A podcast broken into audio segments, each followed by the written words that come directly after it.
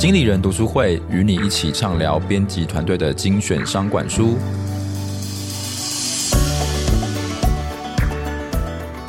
欢迎来到经理人读书会 Podcast，我是主持人经理人月刊记者卢廷熙。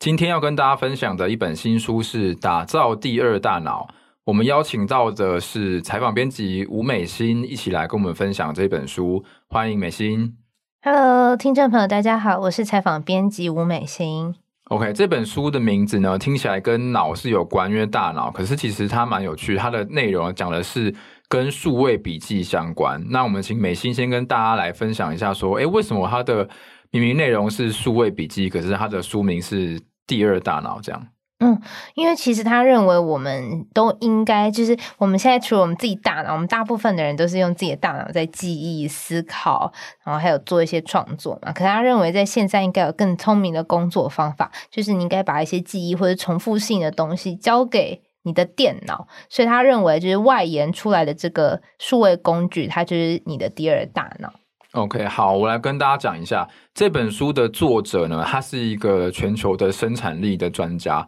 叫做提亚格·佛特。然后，其实他在二零一七年就已经推出了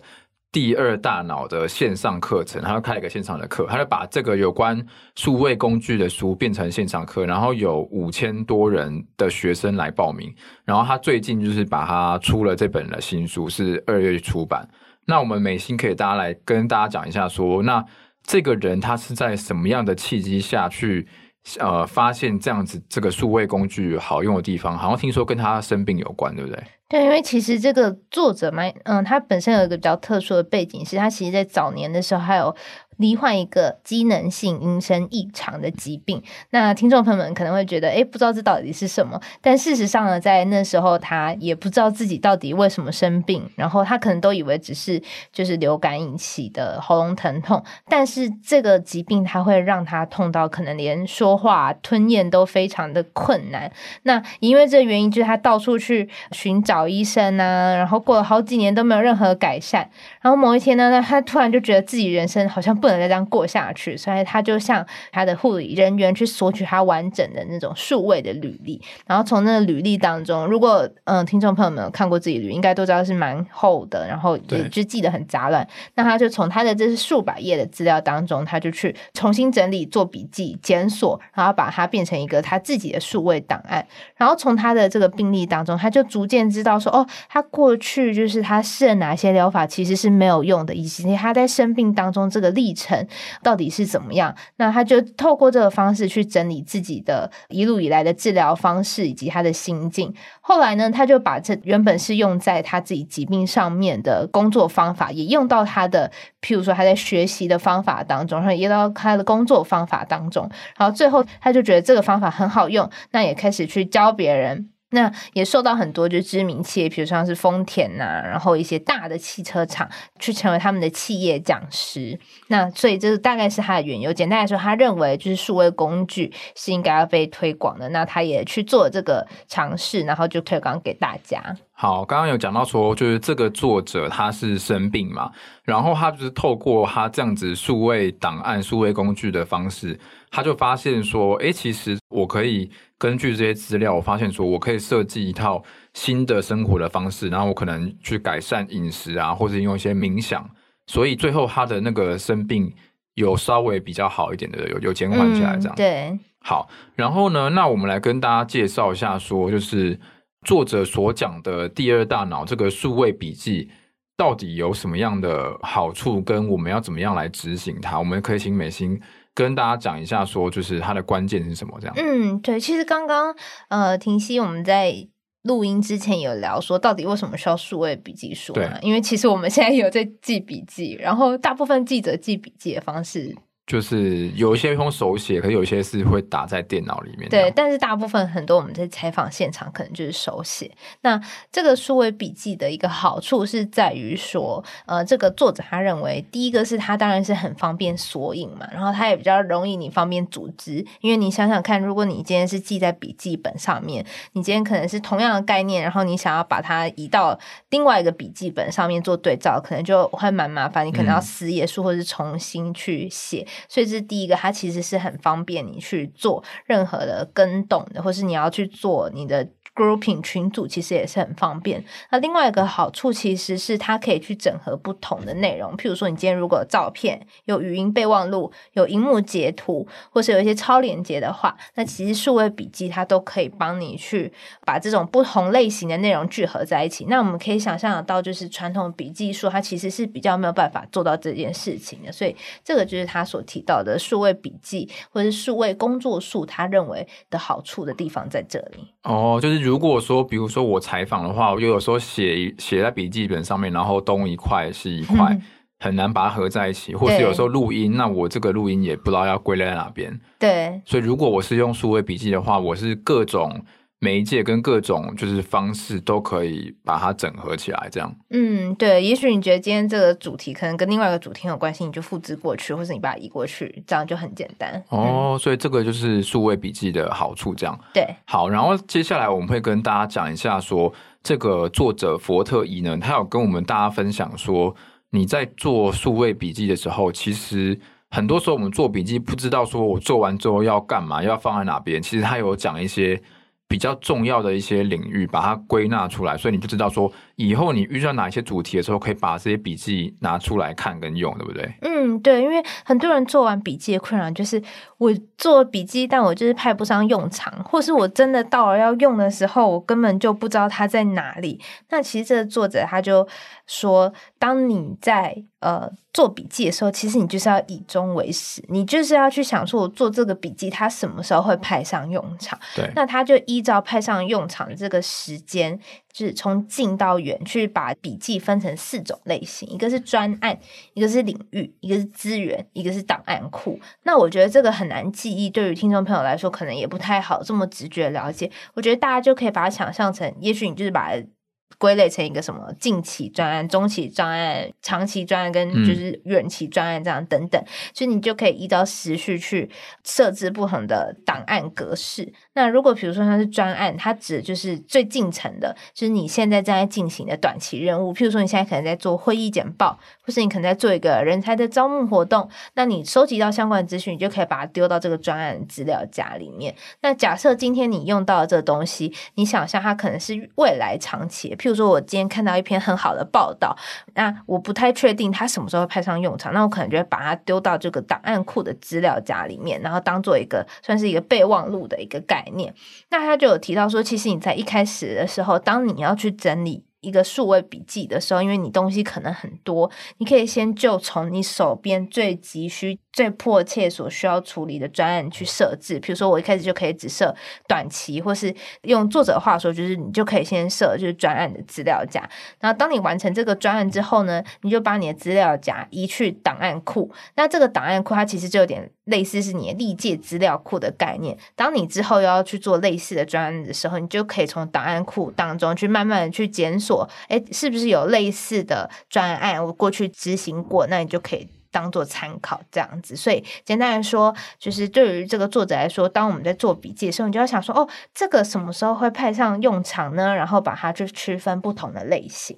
对，其实他有讲到说，你一开始可以设置这个专案资料夹嘛，然后如果我之后有类似的遇到类似的情况的时候，就可以参考我这个时候的报告。比如说，我可能。有一个笔记是呃教大家讲说怎么样来跟客户订合约，那我可能就会把它这个跟客户订合约的这些相关的资讯跟一些小 paper 把它写起来。那当我下次可能两年后、五年后的时候，我又需要跟客户订合约的话，那我在想他怎么样有一些什么法务规范啦等等的，那我就可以利用这个之前的笔记，就可以把它拿出来再次使用。所以等于说这样子的话，你分成短中长期的概念的话。你的笔记就会真的派得上用场。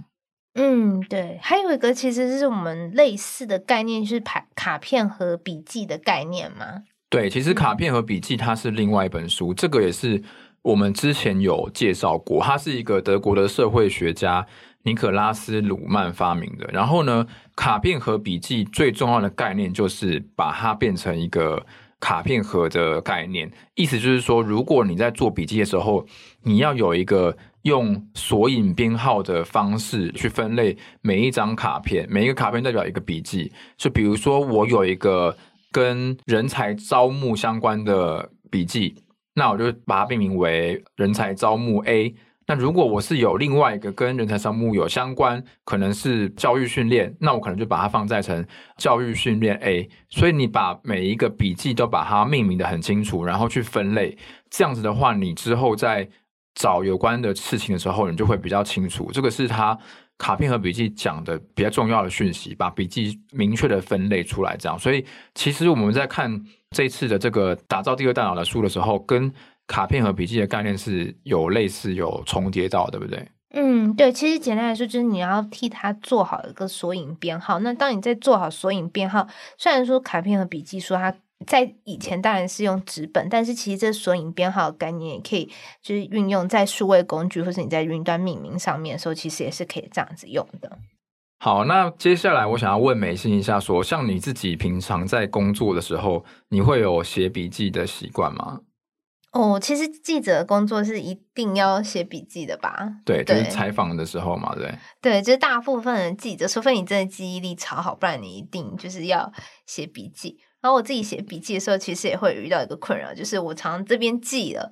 然后他就真的只是辅佐我的记忆，就是我知道，我觉得这段蛮重要的，然后我会用笔记下来这样。嗯、可是其实我觉得有趣的是，真的很重要的东西，就因为你可能听受访者来讲话，你可能很认真在听，你也未必真的会记，因为你已经被他的故事吸引，嗯、所以其实就是用你的脑袋去记。所以反而笔记本上面记录的东西，它并不是真的最最最最最精华的东西。哦、我自己做笔记是有一个这样的感想。然后在这本书里面，他就有提到说，就是那你做笔记的时候，你应该要记什么样的东西呢？它里面有用诺贝尔物理学讲得主理查费曼的例子，他就去分享说，他做笔记的方法其实是你要去把你现在遇到的难题，就是记在脑子里。譬如说，我现在觉得啊，稿子写不出来，或者说仿纲想不出来，就你要一直想，一直想。可是当你听到有相关的，或者读到新的研究，或是一些新的技巧的时候，你就要把它记下来。这时候呢，就当你记下来之后，你之后再去使用，你就可以去验证说，你所记下来的这些技巧，它是不是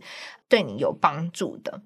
好，其实讲到这边，我有一个小灵感，就是我读完这本书之后，发现如果我之后采访的话，我可以做某一种笔记，就是我把每一个受访者他讲了一些比较关键的困难的资讯，把它都整理起来。嗯、那例如有一些可能英文的缩写，然后它是很常通用的这种东西，比较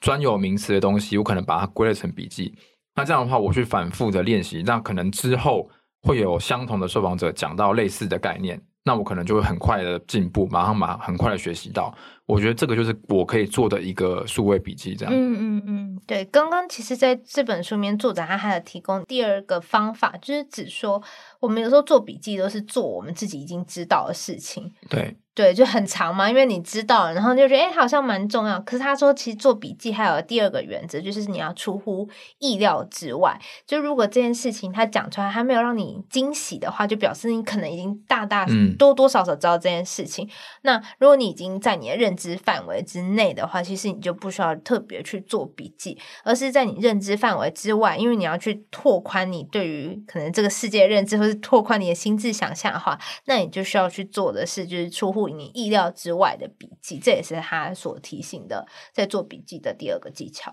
没错，好，我们最后呢，来跟大家分享一下说，说如果我想要做数位笔记的话，我可以用什么工具？那这个呢，是我们今年一月的时候也是有采访，然后还有上我们的杂志，也有做我们的卡对一月号的特别企划。对，我们那次呢，采访的是阅读前哨站的创办人瓦基。那瓦基呢，他之前是台积电的主管，然后后来他是转换跑道，变成了专职的阅读心得分享者。然后他也算是一个 KOL，他现在读了一百多本书，有一百一十三篇以上的读书心得。那他就跟我们讲说，他其实很喜欢使用数位工具来提升他自己的工作效率。那他一开始是使用了数位笔记工具 Evernote，可是后来还发现说这个功能比较局限，还要规划一些什么 Google 日历的安排，所以他后来都是改用专案管理工具 Notion，然后他是蛮推荐 Notion 的，对不对？嗯，对，他是觉得因为 Notion 它也是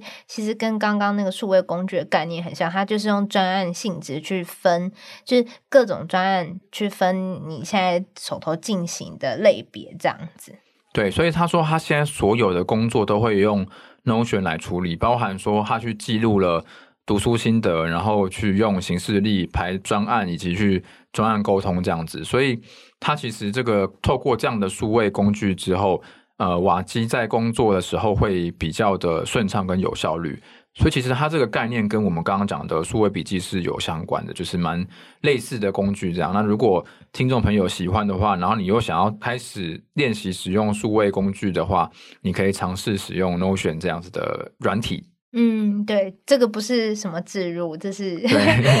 来自受访者的分享。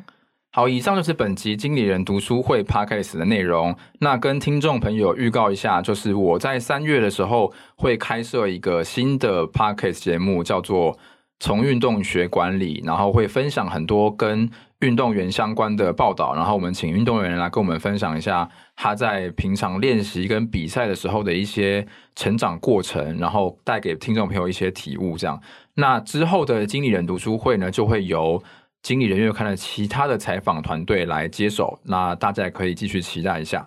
那以上就是本集的内容。如果喜欢经理人 Podcast 的话，欢迎到 Apple Podcast 给我们五星好评，也可以留言给我们。如果你有职场困扰，希望我们解答，也可以填写资讯栏中的表单，我们会邀请专家替你解答哦。那今天就跟大家说拜拜，拜拜。